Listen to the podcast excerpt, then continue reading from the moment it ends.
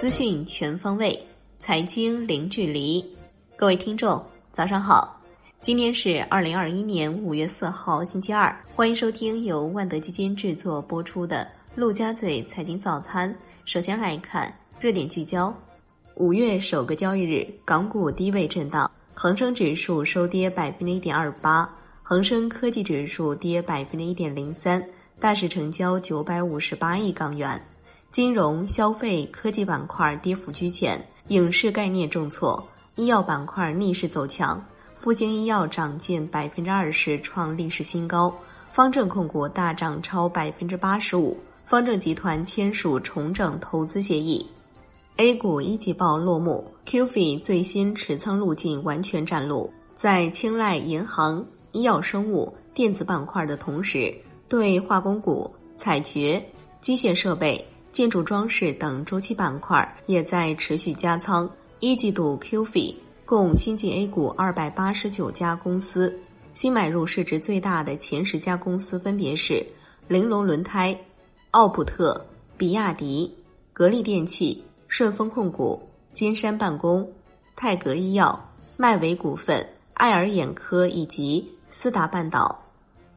韩国正式解除十四个月的做空禁令。这堪称韩国史上最长的做空禁令。本次做空禁令的解禁范围主要集中于韩国市场市值较大且流动性丰富的权重股，几乎占韩国股市总市值的八成左右。三星电子、SK 海力士等韩国大型股都在其中。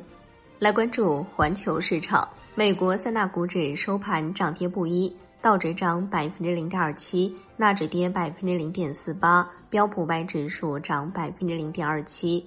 抗疫概念股集体大涨，大型科技股多数下跌，特斯拉跌百分之三点四六，亚马逊跌百分之二点三三。欧股收盘全线上涨，亚太股市收盘多数上涨，韩国综合指数收跌，日本股市因假期休市。国际油价集体上涨，美油六月合约涨百分之一点四五，COMEX 期货涨百分之一点四四，报一千七百九十三点一美每盎司；COMEX 白银期货涨百分之四点四九，报二十七点零三五美每盎司。伦敦基本金属涨跌不一，而米期铜跌百分之零点二七七，美债收益率多数下跌，十年期美债收益率跌二点五个基点，报百分之一点六零五。宏观方面。中国香港一季度 GDP 同比上升百分之七点八，终止六个季度的连续收缩。来关注国内股市，恒生指数公司推出恒生沪深港通中国八十指数，此项新指数旨在反映于香港、深圳或上海上市的八十家最大及符合沪深港通资格公司的股价表现。四月份北向资金合计流入 A 股五百二十六点零七亿元，环比增幅达到百分之六十四点四三。东方财富获净买入三十七点七六亿元居首，京东方 A 和平安银行分别获净买入二十九点零五亿元和二十一点三二亿元，位列第二、第三名。贵州茅台近一个月遭北向资金净卖出四十点二五亿元，位列榜首。中国平安和山西汾酒分别遭净卖出二十三点四六亿元和十四点二五亿元。一季度 A 股部分股票筹码快速集中，其中中顺洁柔股东户数下降四点四五万户，降幅百分之四十一；福田汽车、牧原股份股东户数降逾百分之三十；安琪酵母、奥马电器、易晶光电。兖州煤业等股票的股东户数降逾百分之二十五。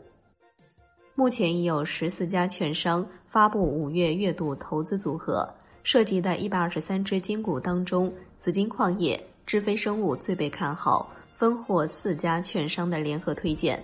东方财富、平安银行五月分别获得三家券商的联合推荐。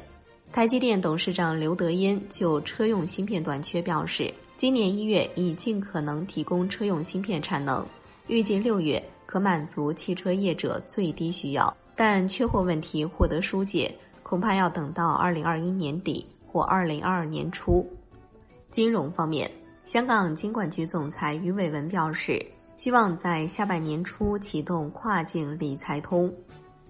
产业方面，五一假期第二天，全国铁路、公路、水路、民航发送旅客总量五千一百五十八点六万人次，比二零二零年同期增长百分之一百二十七点二。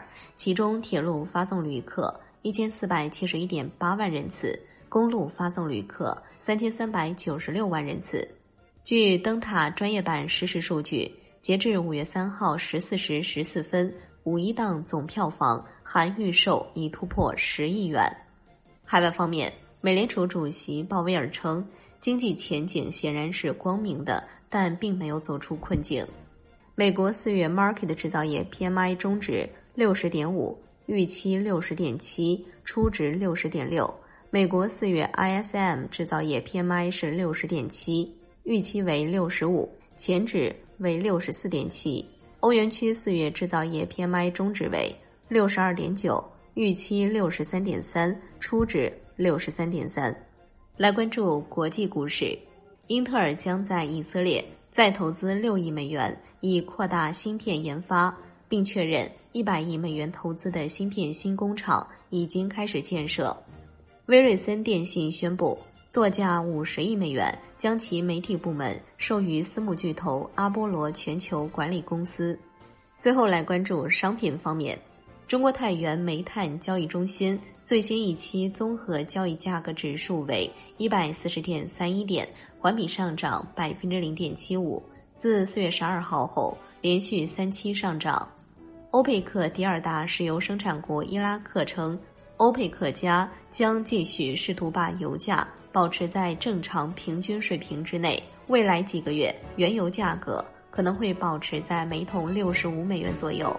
好的，以上就是今天陆家嘴财经早餐的精华内容，感谢您的收听，我是夏天，下期再见喽。